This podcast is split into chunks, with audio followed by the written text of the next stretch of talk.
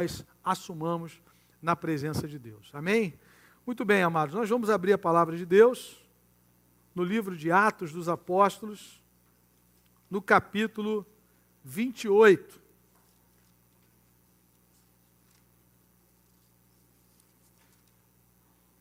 Atos, capítulo 28.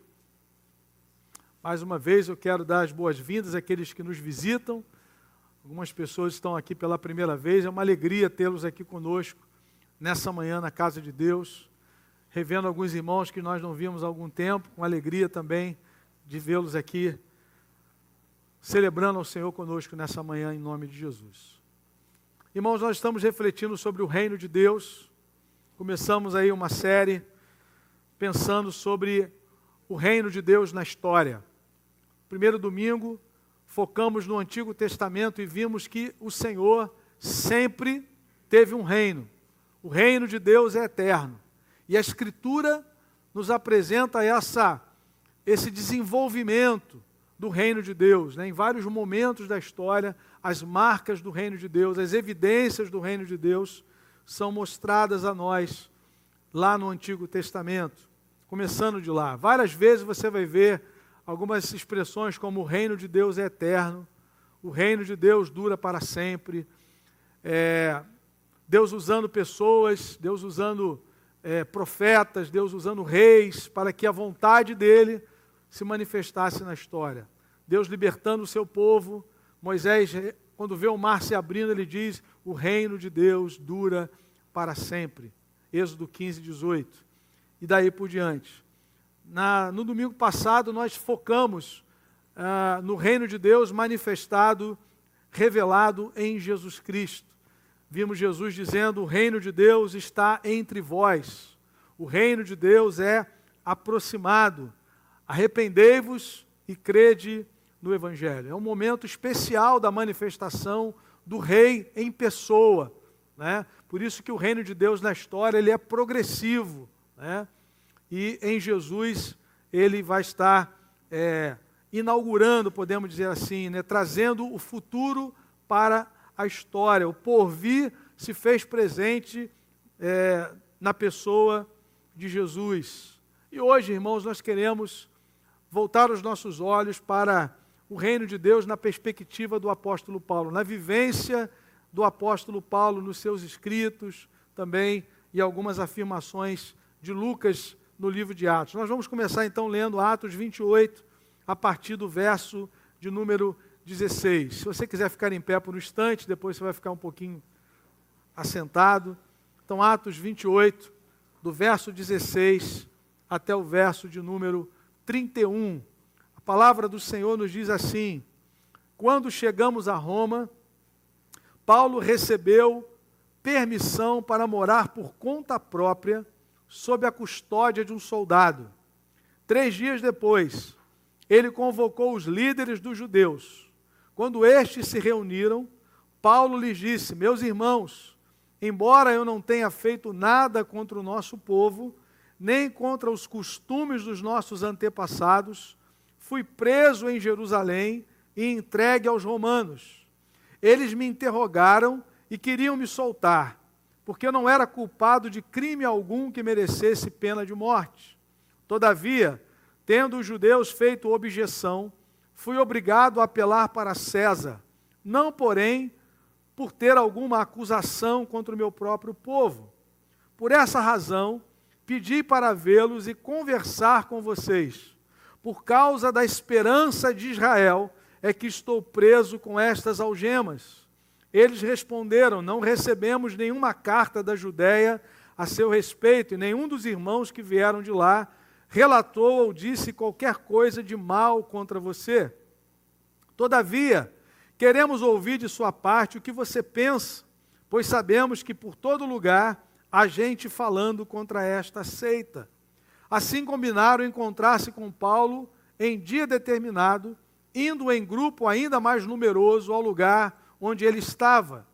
Desde a manhã até a tarde, ele lhes deu explicações e lhes testemunhou do reino de Deus, procurando convencê-los a respeito de Jesus, com base na lei de Moisés e nos profetas.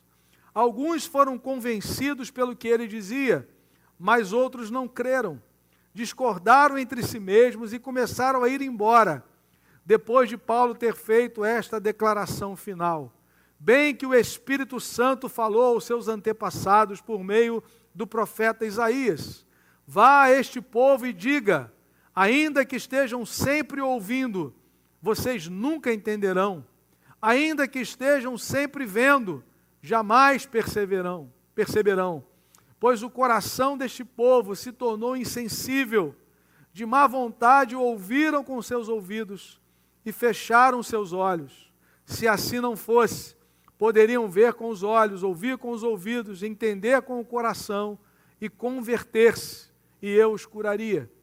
Portanto, quero que saibam que esta salvação de Deus é enviada aos gentios, eles a ouvirão. Depois que ele disse isto, os judeus se retiraram discutindo intensamente entre si. Por dois anos inteiros, Paulo permaneceu na casa que havia alugado e recebia a todos os que iam vê-lo. Pregava o reino de Deus e ensinava a respeito do Senhor Jesus Cristo, abertamente e sem impedimento algum. Amém, querido? Que o Senhor nos abençoe com a leitura da Sua palavra. Pode sentar. Amados irmãos, nos escritos de Paulo, o reino de Deus aparece 19 vezes. E a ênfase de, de Lucas, Lucas foi quem escreveu o livro de Atos, além do Evangelho de Lucas, também o livro de Atos. A ênfase de Lucas, registrada nesse livro, é que quando Paulo pregava o Evangelho de Jesus, Paulo estava pregando o reino de Deus. Eram expressões, são expressões sinônimas no ministério de Paulo. Toda vez que ele pregava o evangelho, ele estava falando do reino de Deus. Há pelo menos três passagens que nos confirmam isso. Primeira delas, Atos 19, versículo de número 8. Atos 19, versículo de número 8. A palavra de Deus diz assim: Paulo entrou na sinagoga e ali falou com liberdade durante três meses, argumentando convincentemente acerca do reino de Deus. Então, durante três meses, numa sinagoga em Éfeso, numa cidade muito importante, numa cidade portuária, numa cidade muito dada a comércio, Paulo ele prega e o tema da sua mensagem diz Lucas que era o reino de Deus. Durante três meses, Paulo não falou de si mesmo, Paulo não falou dos seus projetos pessoais, Paulo não falou de religião, Paulo falou do reino de Deus. No capítulo seguinte, Atos capítulo 20, quando Paulo está reunido com os presbíteros de Éfeso, na, em, na cidade de Mileto, é um momento difícil, é um momento de despedida. Percebam, irmãos, o que, que Paulo nos, nos ensina nessa passagem, Atos capítulo 20, a partir do versículo 24. Todavia, não me importo, nem considero a minha vida de valor algum para mim mesmo. Se tão somente puder terminar a corrida e completar o ministério que o Senhor Jesus me confiou de testemunhar do Evangelho da graça de Deus. Agora sei que nenhum de vocês, entre os quais passei pregando o reino, verá novamente a minha face. Portanto, eu lhes declaro hoje que estou inocente do sangue de todos, pois não deixei de proclamardes toda a vontade de Deus.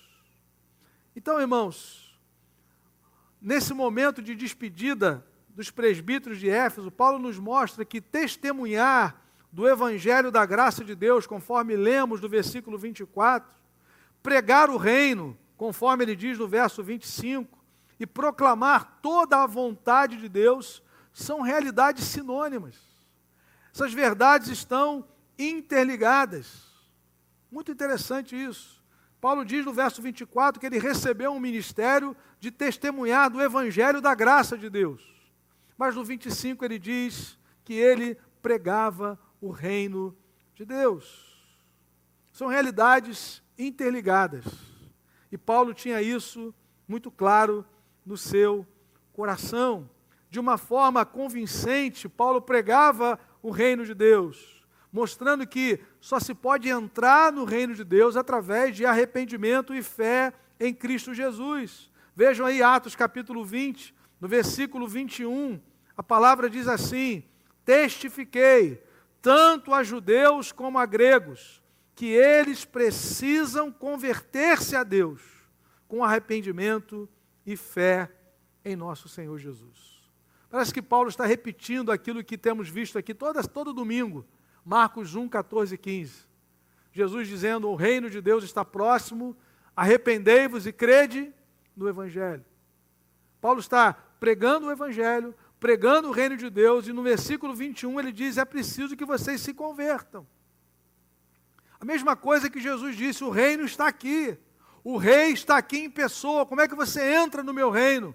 Arrependam-se. O reino de Deus é, é acessado por homens e mulheres que reconhecem que são pecadoras e que precisam da obra de Jesus na cruz do Calvário. Tanto é que a primeira bem-aventurança apresentada por Jesus é: bem-aventurados os humildes de espírito, porque deles é o reino dos céus. Humilde de espírito é, é a pessoa que reconhece que não entra no reino dos céus pelos seus esforços. Ela precisa se humilhar diante da glória de Deus. Ela precisa receber pela fé a provisão de salvação que Deus estabeleceu passando pela cruz. Não existe um atalho o atalho que o nosso coração muitas vezes gostaria de estabelecer para que nós fôssemos aceitos por Deus. A única maneira de nós sermos aceitos por Deus no seu reino é através do sangue de Jesus, do sacrifício de Cristo. Foi o que Jesus disse para Nicodemos, aquele é, mestre em Israel, Nicodemos, quem não nascer de novo não pode entrar e nem ver o reino de Deus. Então, quando Paulo está pregando ele está falando do reino de Deus, ele diz: é necessário que você se arrependa e creia. Atos 20 e 21 é muito clara essa mensagem. Testifiquei tanto a judeus, judeus que tinham acesso ao templo, judeus que tinham um sistema sacrificial, judeus que iam à sinagoga, judeus que ouviam a mensagem de Moisés, do profeta Isaías, e a gregos, a gentios, criados lá diante do panteão de deuses gregos, cujo topo é Zeus, né? e daí por diante aquele monte de, de ídolos, tanto a um quanto a outro, Paulo prega a mesma mensagem, que eles precisam converter-se a Deus. Como se converte a Deus? Paulo diz, com arrependimento e fé em nosso Senhor Jesus. Meu irmão, se houver outro caminho, eu vou parar de pregar o Evangelho. Se tem um atalho, se tem uma maneira de você entrar no reino de Deus fora aquilo que a Escritura diz, nós estamos perdendo nosso tempo. A mensagem de Paulo, a mensagem de Pedro, a mensagem dos apóstolos é a mesma de Jesus. Arrependam-se e creiam no Evangelho. E ainda, em Atos capítulo 28, texto que lemos inicialmente, a terceira passagem, que Lucas destaca a ênfase que Paulo dava em pregar o Evangelho e que era a mesma coisa que pregar o reino de Deus. Nós vemos aqui em Atos 28, no versículo 23, a palavra dizer o seguinte: Assim combinaram encontrar-se com Paulo em dia determinado, indo em grupo ainda mais numeroso, ao lugar onde ele estava. Veja a segunda parte de Atos 20, 28, verso 23. Desde a manhã e até a tarde, ele lhes deu explicações e lhes testemunhou do reino de Deus, procurando convencê-los a respeito de Jesus. Vejam, é impossível você pregar o reino de Deus e não falar de Jesus, ou você falar de Jesus e não falar do reino de Deus. São realidades sinônimas. E Paulo diz o texto que ele procurava convencê-los a respeito de Jesus com base na lei de Moisés e nos profetas, porque ele está pregando a judeus. Lembra daquilo que Jesus falou lá para os discípulos de Emaús? como vocês demoram em crer, tudo que a Bíblia fala a meu respeito, a lei de Moisés, profetas, os salmos, toda a escritura aponta para Cristo. O centro da Bíblia é Jesus. O centro da história da redenção é Cristo. E quando você fala disso, você está falando do reino de Deus. Não somente do ingresso no reino de Deus através da conversão, mas da glória do reino de Deus manifesta em Cristo Jesus. Por que, que é inevitável falar do Senhor Jesus quando se prega o reino de Deus? Porque Jesus é o Senhor do reino. Jesus é o centro da história da redenção. Começando lá por Moisés, diz o texto aqui de Atos 20, versículo 23. Então, irmãos, com a consciência de que a pregação de Paulo era o reino de Deus, eu quero destacar nessa manhã quatro considerações do apóstolo sobre o reino de Deus. Obviamente há muitas outras. Se você ler as cartas de Paulo, você vai ver muitas afirmações sobre o reino de Deus. Eu quero destacar pelo menos quatro delas nessa manhã. Primeira delas, Paulo tinha certeza de que o reino de Deus é estabelecido pelo poder de Deus. Vejam comigo 1 Coríntios capítulo 4, versículo 20. Como é que o reino de Deus se estabelece? Paulo diz: Pois o reino de Deus não consiste de palavras, mas de poder. O reino de Deus se estabelece pelo seu poder. Interessante, irmãos, quando a gente lê a narrativa da conversa de Deus com Moisés. Quando Deus chama Moisés, Moisés tem 80 anos. Ele tem uma visão de Deus no deserto, no monte de Deus, Monte Horebe, Êxodo capítulo 3. E Deus diz para ele, Moisés, você vai libertar o meu povo. E tem aquele diálogo longo, os questionamentos de Moisés, Moisés se achando inadequado. Né? Aliás, todas as pessoas que são chamadas por Deus, elas têm o mesmo sentimento né? de inadequação.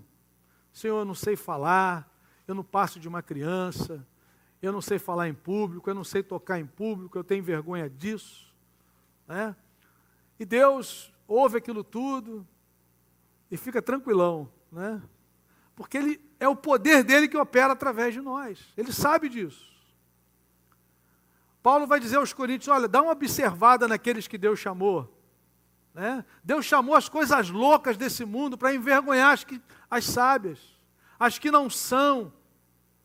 E Moisés se sente assim, e Deus começa a falar com ele, fala assim: Moisés, eu te chamei para você libertar o meu povo, mas eu vou te dizer uma coisa, Moisés: Faraó não vai deixar.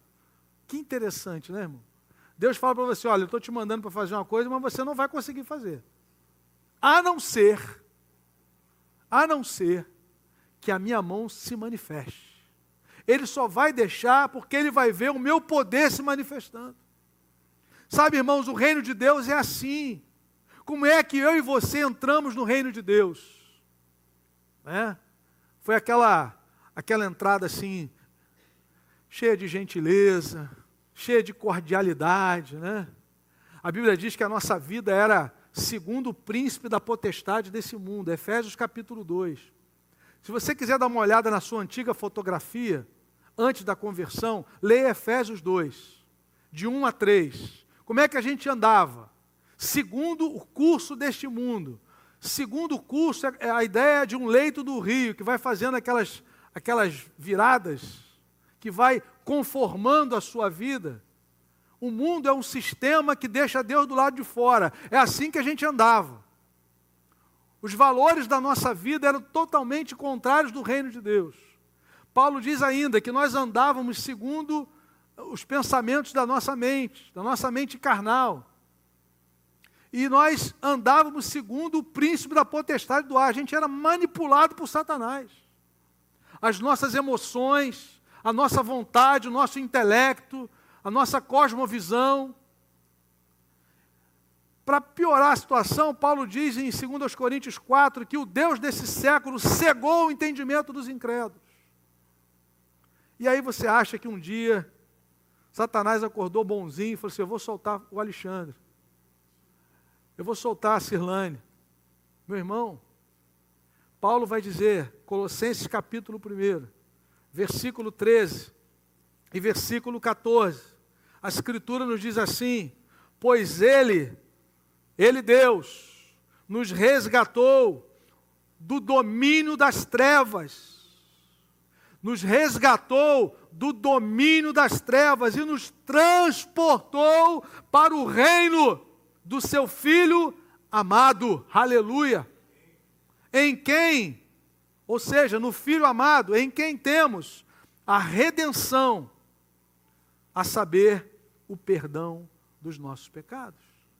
Então, quando Paulo fala da maneira como o reino de Deus é estabelecido, ele diz: o reino de Deus é estabelecido pelo poder de Deus, não somente em palavras.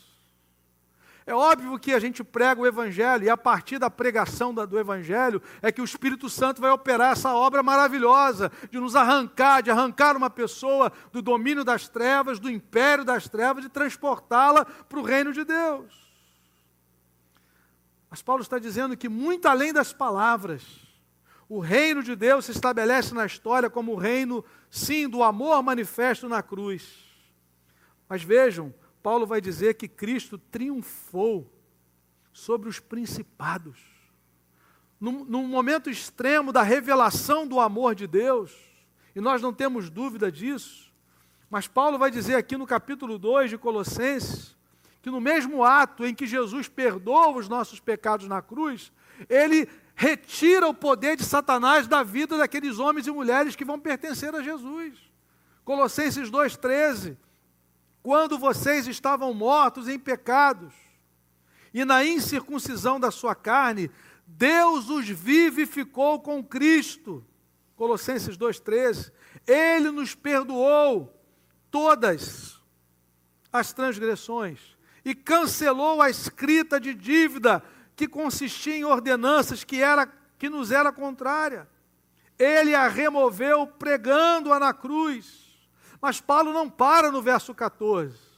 Ele não diz que somente na cruz Cristo cancelou os nossos pecados, Cristo rasgou a dívida, o escrito de dívida que o Satanás usava para nos acusar. Ele cancelou integralmente, louvado seja Deus. Mas além disso, Paulo vai dizer que ele tendo despojado, verso 15, os poderes e as autoridades, e fez dele um, deles um espetáculo público, triunfando sobre eles na cruz, aleluia. A mesma cruz que é a manifestação do amor de Deus por nós. Quando Cristo se entrega, ele recebe a ira de Deus descarregada sobre ele a ponto dele se sentir abandonado. Deus meu, Deus meu, por que me desamparaste? O pai vira o rosto contra o filho por algum instante, porque naquele momento ele o fez pecado por nós. Mas naquele mesmo ato, Jesus está arrancando o poder de Satanás de sobre as nossas vidas. Isso aqui não tem delicadeza. Isso aqui não tem negócio numa mesa, querido. Isso aqui é poder de Deus para estabelecer o reino dele na minha e na sua vida. A palavra é transportado. Mesmo que não queira, ele transportou você. Ele transportou a mim. Agora nós pertencemos ao reino de Deus. Louvado seja o nome do Senhor. Quando Paulo pregava o reino de Deus, ele estava dizendo: o reino de Deus foi estabelecido é estabelecido pelo poder de Deus. A mesma coisa que Moisés ouviu. A mesma coisa que todo o povo de Israel ouviu e viu na sua história. Não é pela sua força, não é pela sua capacidade, mas é pela intervenção do céu. Nós servimos a Cristo por causa da intervenção de Deus. O Verbo se fez carne e habitou entre nós e vimos a sua glória cheio de graça e de verdade para nos libertar da mentira, para nos libertar do engodo de Satanás, para nos libertar daquele estilo de vida que era contrário a Deus, que era rebelde a Deus. E Paulo é muito claro aqui, no, no capítulo 2 de Colossenses, no versículo 13, ele diz: Quando vocês estavam mortos em pecados, e na incircuncisão da sua carne, o que, que Deus fez? Deus os vivificou com Cristo. Uma pessoa que está morta, ela não precisa de uma maquiagem nova, ela não precisa de um botox, ela precisa de vida. O que Deus faz conosco não é uma reforma, uma melhora, é uma vida nova, é regeneração, é isso que você precisa, nascer de novo. Quando nós estávamos mortos, diz a Escritura que Deus nos vivificou em Cristo Jesus, louvado seja Deus. Foi o sopro de vida, querido, que nos tirou daquele, daquele emaranhado de pecado. Foi o sopro do Espírito Santo que nos tirou daquele túmulo que nós vivíamos. Éramos mortos vivos, mortos defuntos ambulantes, o coração bombeando sangue para tudo que era lado. Mas só tínhamos vida biológica, espiritualmente mortos, inimigos de Deus no entendimento. Se você continuar a ler o texto, é isso que Paulo vai dizer. Mas ele nos tirou do império das trevas e nos transportou para o reino de Deus. Aleluia. Meu irmão, o preço foi pago para você estar aqui no reino de Deus. Um cativeiro foi quebrado na sua vida para você estar aqui no reino de Deus para você servir a Cristo, para você andar com Ele, para você criar seus filhos no reino, para você adorar ao Senhor, para você entender que tudo agora é para a glória de Deus. Um preço foi pago. Amém, meu irmão? Louvado seja Deus. Segundo lugar, na perspectiva de Paulo, o reino de Deus tem valores superiores às ambições terrenas. E aí chegamos àquela declaração que você já conhece de cor. O que, que é o reino de Deus? O reino de Deus não é comida nem bebida, mas justiça, paz e alegria no Espírito Santo. Amém? Romanos 14, 17. Pois o reino de Deus não é comida nem bebida, mas justiça, paz e alegria no Espírito Santo. Mas o texto continua. Aquele que assim serve a Cristo é agradável a Deus e aprovado pelos homens. Irmãos, nesse contexto, Paulo estava destacando o reino de Deus como manifestação do amor e da graça na vida da comunidade cristã. Paulo está dizendo que essa comunhão, ela não pode ser quebrada por realidades inferiores. Havia um debate ali, o que, que a gente pode comer, o que, que a gente pode beber, os dias de culto, sábado, lua nova. Esse é o contexto aqui dessa passagem. E Paulo está nos chamando a atenção para realidades superiores. A nossa comunhão, ela precisa se fundamentar em verdades que são superiores: justiça, paz e alegria no Espírito Santo. Que justiça é essa? É a justiça de Deus satisfeita em Cristo Jesus. Como é que nós nos tornamos irmãos em Cristo? Porque nós somos justificados pela fé em Cristo Jesus. E a igreja é a comunidade dessa gente que foi justificada pelo sangue de Jesus. Então, quando nós temos alguma demanda, alguma divergência, Paulo está dizendo: olha, querido, não fica preocupado com coisas pequenas, não. Olhe para aquilo que é grande, olhe para aquilo que Deus fez para nos tornarmos o seu povo, para nos tornarmos cidadãos, cidadãos do reino de Deus. A justiça de Deus foi satisfeita no sangue de Cristo. A justiça de Deus que se revela no Evangelho de fé em fé. Foi isso que converteu o coração de Martim Lutero. Que ele andava o tempo todo com medo, com medo do inferno, medo da punição de Deus, até que um dia ele disse assim, ele leu, o justo viverá pela sua fé. A justiça de Deus se revelou no Evangelho. Cristo recebe a ira de Deus que eu e você merecíamos, e pela fé Deus nos recebe. Por que, que Deus nos recebe como filhos? Porque nós melhoramos da noite para o dia? Não. Porque nós estamos debaixo do sangue de Jesus. É a justiça de Jesus que é aplicada a nós. Então Paulo está dizendo: o reino de Deus é essa justiça. Essa justiça de Deus revelada em Jesus, estabelece a paz. Justificados, pois, mediante a fé, temos paz com Deus.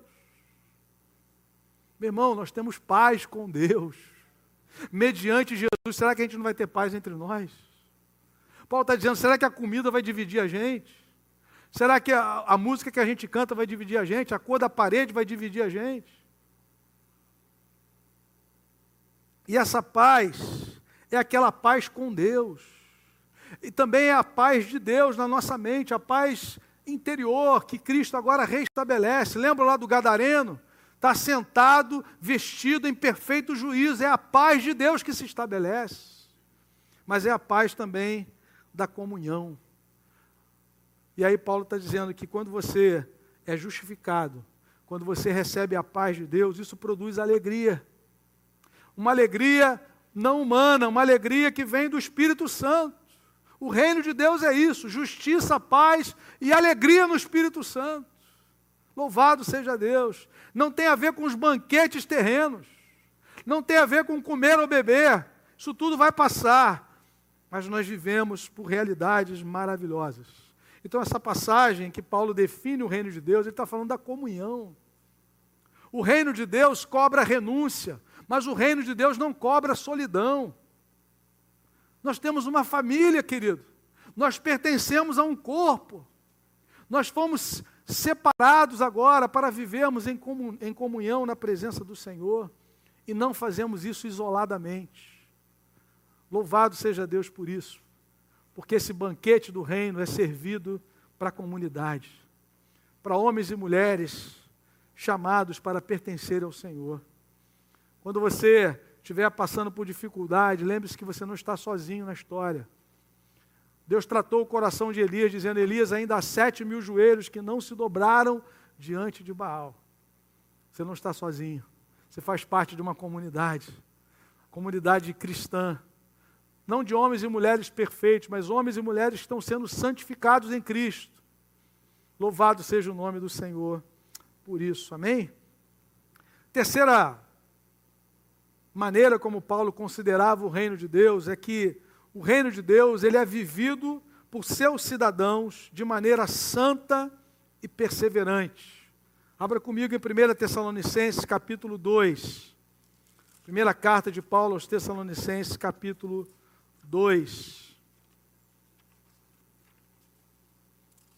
Versículos 11 e 12. Paulo diz: Pois, pois vocês sabem que tratamos cada um como um pai trata seus filhos, exortando, consolando e dando testemunho para que vocês vivam de maneira digna de Deus, que os chamou para o seu reino e glória. Irmãos, é muito interessante. Há muitas passagens em, que Paulo vai falar do reino de Deus. E nessas passagens, Paulo vai tratar da transformação que eu e você experimentamos ao nascermos de novo, ao sermos trazidos para o reino de Deus. Ele foi enfático ao afirmar que os que pertencem ao reino de Deus tiveram as suas vidas transformadas pela obra de Cristo, pelo poder do Evangelho de Jesus. E é exatamente por isso que Paulo recomenda que essas pessoas, que nós sejamos perseverantes, recebemos uma vida nova. Há algumas passagens até que são um pouco assustadoras. Parece que elas estão trabalhando com a exclusão de pessoas, mas não é isso não. Essas passagens que nós vamos ler a seguir, em que Paulo fala: olha, quem pratica isso não, não herdará o reino de Deus, quem faz isso não herdará o reino de Cristo. Não é para mostrar que Deus tem prazer de mandar alguém para o inferno, não. É para nos mostrar a impossibilidade que nós temos de entrar nesse reino se não for para o novo nascimento. Veja comigo 1 Coríntios, capítulo 6. Primeira carta de Paulo aos Coríntios, capítulo 6. Versículos de 9 a 11. Primeira carta de Paulo aos Coríntios, capítulo 6, de 9 a 11. Vocês não sabem que os perversos não herdarão o reino de Deus?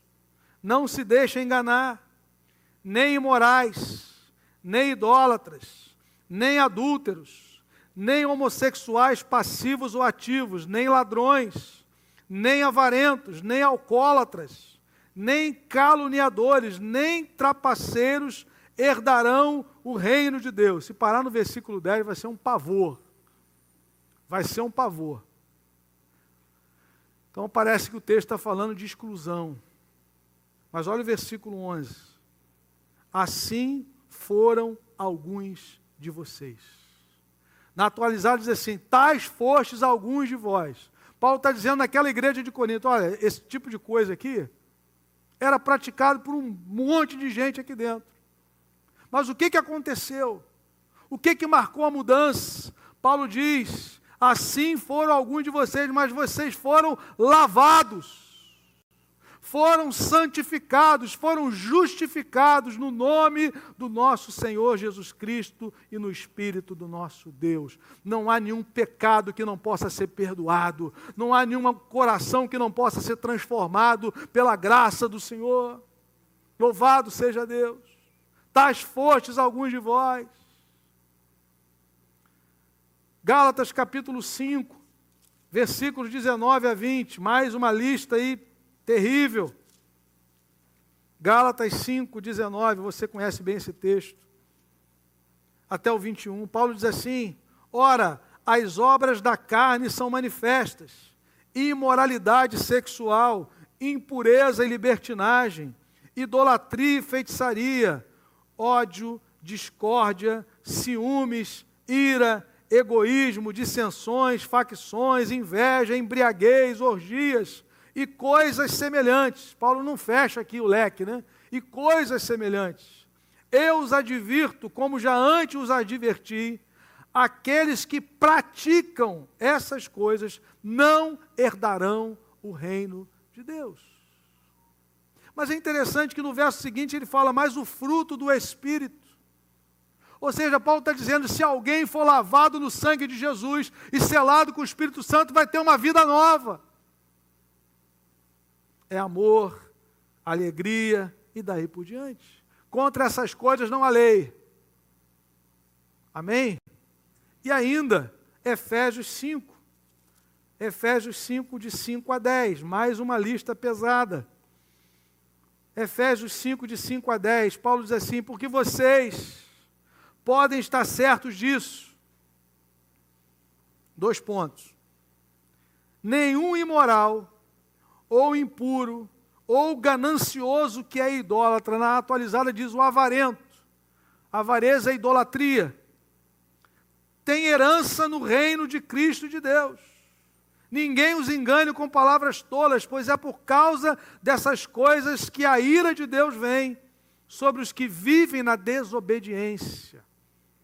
Portanto, não participe com eles dessas coisas. Olha o verso 8 agora porque outrora vocês eram trevas, mas agora são luz no Senhor. Vivam como filhos da luz. Aleluia. Pois o fruto da luz consiste em toda bondade, justiça e verdade. E aprendam a discernir o que é agradável ao Senhor. Então, quando Paulo apresenta essas listas assim, que aparentemente são excludentes, ele está mostrando que esse estilo de vida é anterior à conversão. É de gente que vive na desobediência. É de gente que vive um estilo de vida rebelde a Deus. Mas há saída. Mas há uma porta de mudança que é a graça salvadora. Aos Coríntios ele diz: Tais fostes alguns de vós, mas vocês foram lavados no sangue de Jesus. Aqui em Efésios ele diz: Vocês eram trevas, mas agora são luz no Senhor. O que, que mudou?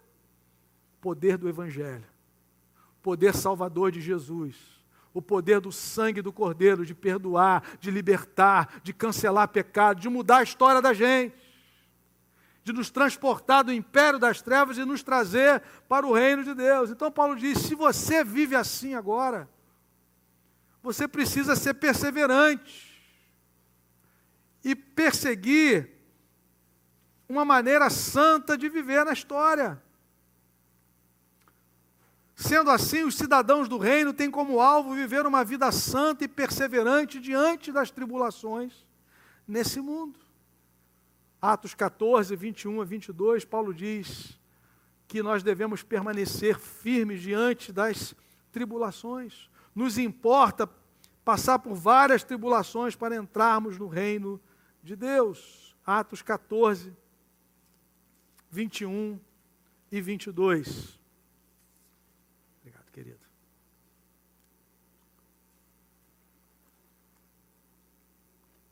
Diz a Bíblia: eles pregaram as boas novas naquela cidade e fizeram muitos discípulos. Veja que fazer discípulos no Novo Testamento está ligado ao Evangelho. Pregar o Evangelho e fazer discípulos. Então voltaram para Lista, Icônia e Antioquia, as igrejas que já tinham sido plantadas. Fazendo o quê? O que, que eles foram fazer lá? Paulo e a sua equipe de ministério.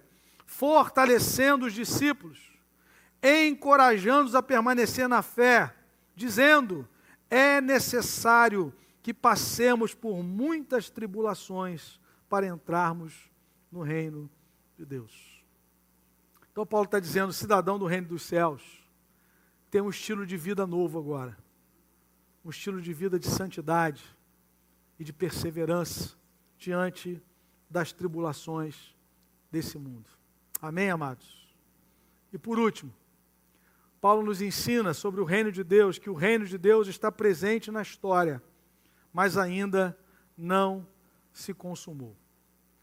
Paulo diz isso claramente, escrevendo aos Coríntios, no capítulo 15, esse capítulo 15 de 1 Coríntios é um capítulo em que Paulo, em todo o capítulo, trata da ressurreição. Ele começa falando da ressurreição de Cristo, depois ele fala da ressurreição daqueles que pertencem a Cristo. Ele diz aí, no capítulo 15, que ele estava lembrando aqueles irmãos lá em Corinto do evangelho que ele havia pregado. No versículo 3, pois o que primeiramente lhes transmiti foi o que eu recebi, Cristo morreu pelos nossos pecados, segundo as Escrituras. Por que, que Cristo morreu? Pelos nossos pecados, segundo as Escrituras. Depois ele diz: foi sepultado e ressuscitou no terceiro dia, segundo as Escrituras. Então, amados irmãos, Paulo está falando da ressurreição de Cristo. Na sequência do capítulo, ele vai dizer que não somente Cristo ressuscitou, mas aqueles que são de Cristo vão ressuscitar um dia. Versículo de número 22. Pois da mesma forma como em Adão todos morrem, em Cristo todos serão vivificados. Mas cada um por sua vez. Cristo o primeiro, depois, quando ele vier, os que lhe pertencem. Então, Paulo está apontando para uma ressurreição futura. Então, na perspectiva de Paulo, o reino de Deus já estava presente, mas ainda não havia se consumado. A partir do verso 20 até o verso 28, eu quero ler então do verso 24 ao 28. Então virá o fim, quando ele entregar o reino a Deus o Pai, depois de ter destruído todo domínio, autoridade e poder, pois é necessário que ele reine até que todos os seus inimigos sejam postos debaixo dos seus pés. O último inimigo a ser destruído é a morte, porque ele tudo sujeitou debaixo dos seus pés. Ora, quando se diz que tudo lhe foi sujeito, fica claro que isso não inclui o próprio Deus, que tudo submeteu a Cristo. Quando, porém, tudo lhe estiver sujeito, então o próprio Filho se sujeitará àquele que todas as coisas, que a todas as coisas lhe sujeitou, a fim de que Deus seja tudo em todos. Paulo diz: convém que ele continue a reinar. Verso 25: é necessário que ele reine. A ideia é, no original, que ele continue reinando. Cristo já está reinando, o reino de Cristo já está entre nós. Ele disse: o reino de Deus está em vocês. O reino de Deus é chegado, mas ainda não está na sua plenitude. Quando é que isso vai acontecer? Quando ele retornar. Então se verá o Filho do Homem vindo sobre as nuvens com poder e grande glória. Amém? E ainda, Mateus 26, quando Jesus está conversando ali com o sumo sacerdote, veja o que, que Jesus declara, Mateus 26, versículos 62 a 64. A palavra do Senhor diz assim: Então o sumo sacerdote levantou-se e disse a Jesus: Você não vai responder à acusação que estes lhes fazem. Mas Jesus permaneceu em silêncio. O sumo sacerdote lhe disse, sumo sacerdote lhe disse: Exijo que você jure pelo Deus vivo. Se você é o Cristo, o Filho de Deus, diga-nos. Jesus responde no verso 64: Tu mesmo disseste. Respondeu Jesus: Mas eu digo a vocês: chegará um dia em que vereis o Filho do Homem assentado à direita do Poderoso e vindo sobre as nuvens do céu. Amém, querido? Ele virá em poder e grande glória. E Paulo acreditava que essa manifestação de Cristo era a manifestação do reino. Paulo cria que em sua manifestação e seu reino, Cristo vai julgar vivos e mortos. E é muito interessante que Paulo, ele usa uma expressão em 2 Timóteo capítulo 4, diante dessa consciência que ele tinha de que quando Jesus voltasse, seria a manifestação do reino de Deus na sua plenitude, é que ele chama Timóteo para uma responsabilidade em relação a pregar o evangelho. Ele usa um termo solene. Vejam aí, versículo 1, 2 Timóteo 4, 1 e 2. Na presença de Deus e de Cristo Jesus, que há de julgar vivos e mortos. Quando, querido? Por sua manifestação e por seu reino. Eu o exorto solenemente. Pregue a palavra. Exorto solenemente. Era, era um termo que trazia a ideia de uma urgência, de uma necessidade. Toda vez que o Evangelho é pregado, querido, as pessoas que estão ouvindo a mensagem, elas são expostas à graça salvadora. Mas todas as pessoas, quando ouvem o Evangelho, também são expostas à realidade do juízo vindouro. Porque como é que Deus vai julgar as pessoas? Vão julgar a partir da obra de Cristo, vai julgar a partir da mensagem que ouviram do Evangelho. Por isso, Paulo está dizendo: olha, Jesus vai se manifestar, o reino de Deus virá em plenitude. Quando isso acontecer, ele vai julgar vivos e mortos. Então, Timóteo, eu te exorto, eu te encorajo, eu te exorto solenemente, pregue a palavra. Porque a única maneira de alguém entrar no reino de Deus é ouvindo a mensagem e crendo em Jesus Cristo. Porque quando ele vier, não vai mais haver essa possibilidade. Porque Paulo está dizendo que quando o reino se manifestar em plenitude, Jesus vem para julgar. Ele não vem para salvar mais. Por isso que eu exorto solenemente. Paulo está dizendo: não perca o seu tempo, concentre-se no Evangelho, pregue a palavra de Deus, porque ele há de se manifestar, ele virá para julgar vivos e mortos. Ainda há tempo de você se converter, ainda há tempo de você ser transportado do império das trevas e vir para o reino de Deus. Arrependa-se, crê em Jesus. Essa é a pregação do reino. Por isso, Paulo ele exorta Timóteo de uma forma enfática. Meu irmão, você tem aproveitado a sua oportunidade de pregar o Evangelho, de pregar o reino de Deus. Saiba, querido, que Jesus há de julgar vivos e mortos na sua manifestação. Quando a Bíblia fala da manifestação, está falando da segunda vinda, quando ele se manifestar. Aí vai ser a consumação do reino. Aí não vai haver mais alteração do Estado de perdido para salvo. Esse é o tempo que a igreja está pregando o Evangelho. Que Deus está usando a igreja como porta-voz do reino dos céus para anunciar a mensagem salvadora. Arrependam-se e creiam no Evangelho para a glória de Deus. É nessa certeza futura que, na convicção de Paulo, quando um cidadão do reino de Deus fecha os olhos na história, ele vai abrir no reino celestial. 2 Timóteo, capítulo 4, eu termino com essas palavras. Paulo diz, 2 Timóteo 4,16: Na minha primeira defesa, ninguém apareceu para me apoiar. Parênteses aqui, meu irmão, esse aqui é o último capítulo da vida de Paulo. O apóstolo que foi usado poderosamente por Deus para plantar igrejas, para escrever, inspirado pelo Espírito Santo, pelo menos 50% do Novo Testamento. Se você tem 27 livros no Novo Testamento, 13 foram escritos por Paulo e talvez Hebreus também. Então podemos dizer 50%. Como é que esse homem termina a sua vida? Termina a sua vida num palácio, termina a sua vida cheio de riquezas humanas. Não, ele termina a sua vida numa prisão, em Roma, dizendo: procure vir logo comigo, dizendo a Timóteo: venha logo, eu estou sozinho aqui. O pessoal me largou. Teve gente que me fez mal, não vou nem citar o nome para o meu irmão não ficar triste. né? Alexandre causou-me mal, mas aqui é lá do primeiro século, tá, querido? Não é o pastor Alexandre. Aí no 16 ele fala assim: na minha primeira defesa ninguém apareceu para me apoiar, todos me abandonaram. Que isso não lhe seja cobrado. Mas olha que coisa gloriosa. Mas o Senhor permaneceu ao meu lado e me deu forças para que por mim a mensagem fosse plenamente proclamada a, e todos os gentios a ouvissem.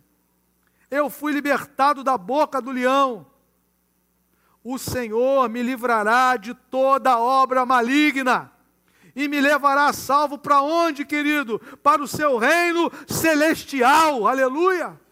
A ele seja a glória para todo sempre. Amém. Paulo diz assim: olha, um cidadão do reino dos céus, quando fecha os olhos aqui, vai se abrir numa outra dimensão do reino, no reino celestial. Louvado seja Deus.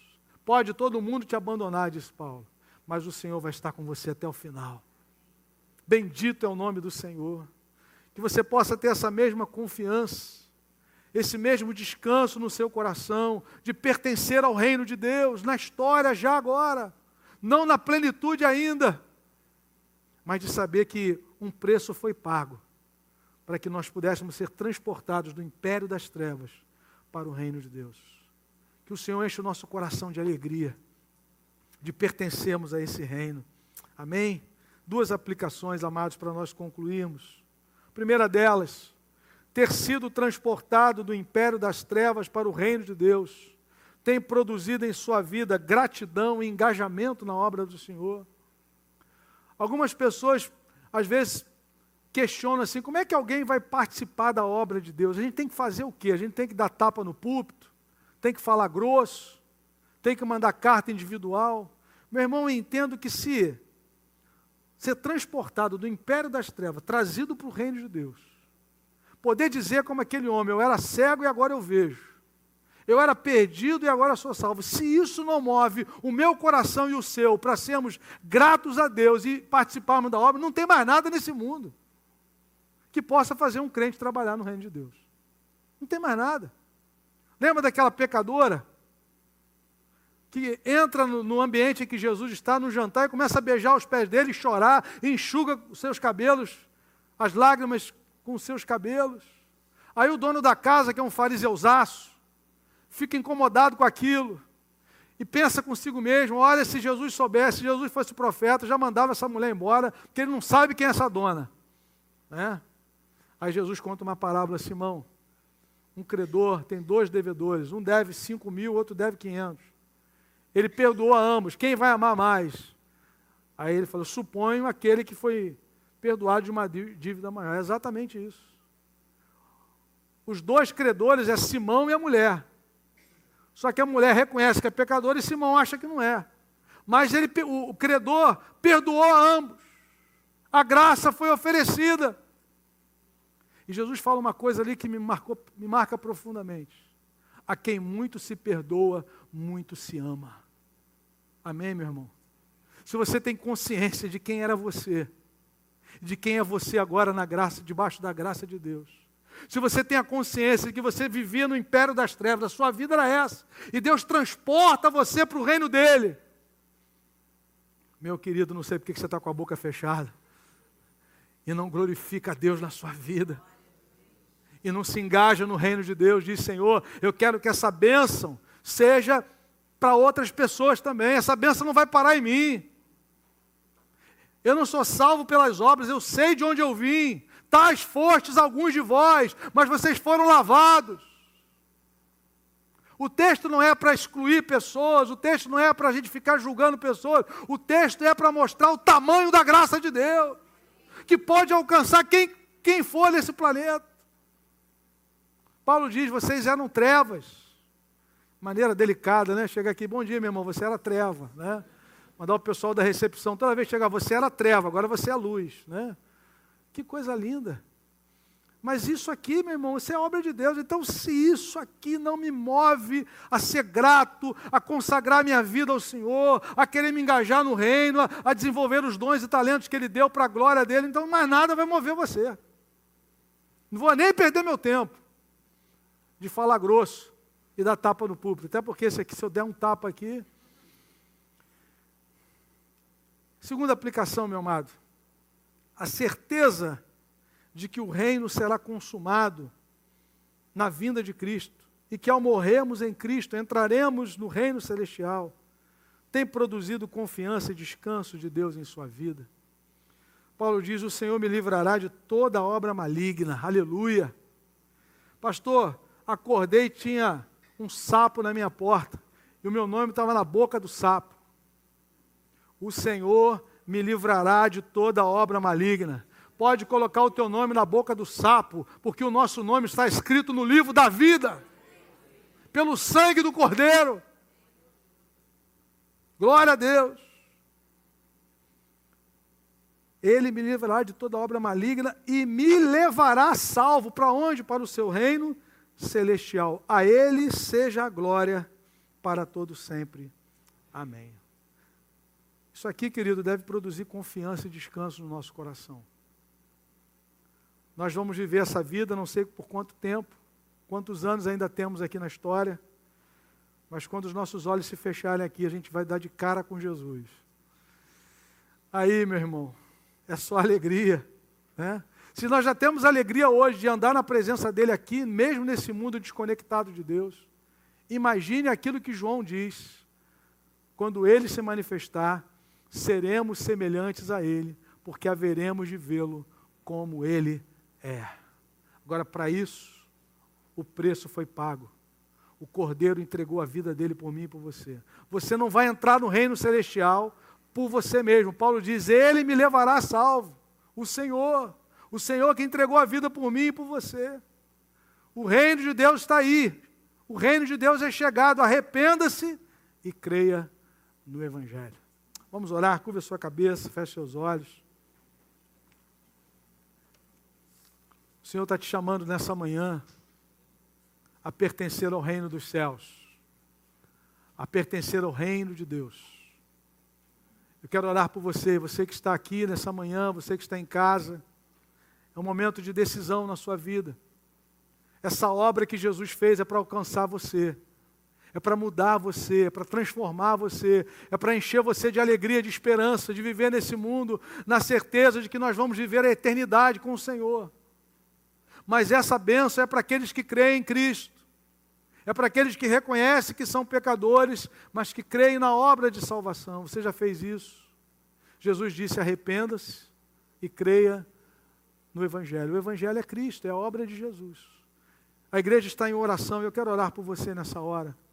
Você que está aqui, você que ainda não tomou essa decisão, ainda não se rendeu a Jesus e gostaria de fazer isso nessa manhã, Senhor, eu quero, eu quero pertencer a esse reino.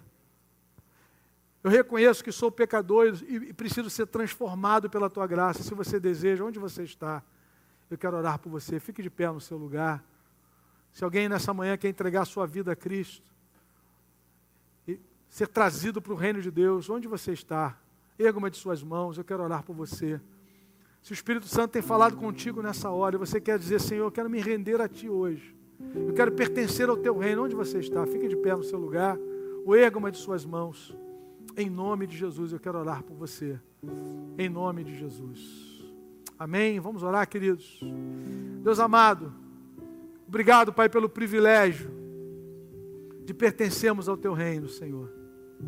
Sabemos, ó Deus, que isso não foi pelo nosso mérito. Nós estávamos mortos, cegos, cegos no entendimento, inimigos de Deus no nosso proceder, mas a graça nos alcançou, a graça bendita Obrigado, Senhor, porque agora libertos nós pertencemos a Ti, Senhor. E queremos ser instrumentos do reino na história. A nossa oração é: venha o Teu reino, Senhor.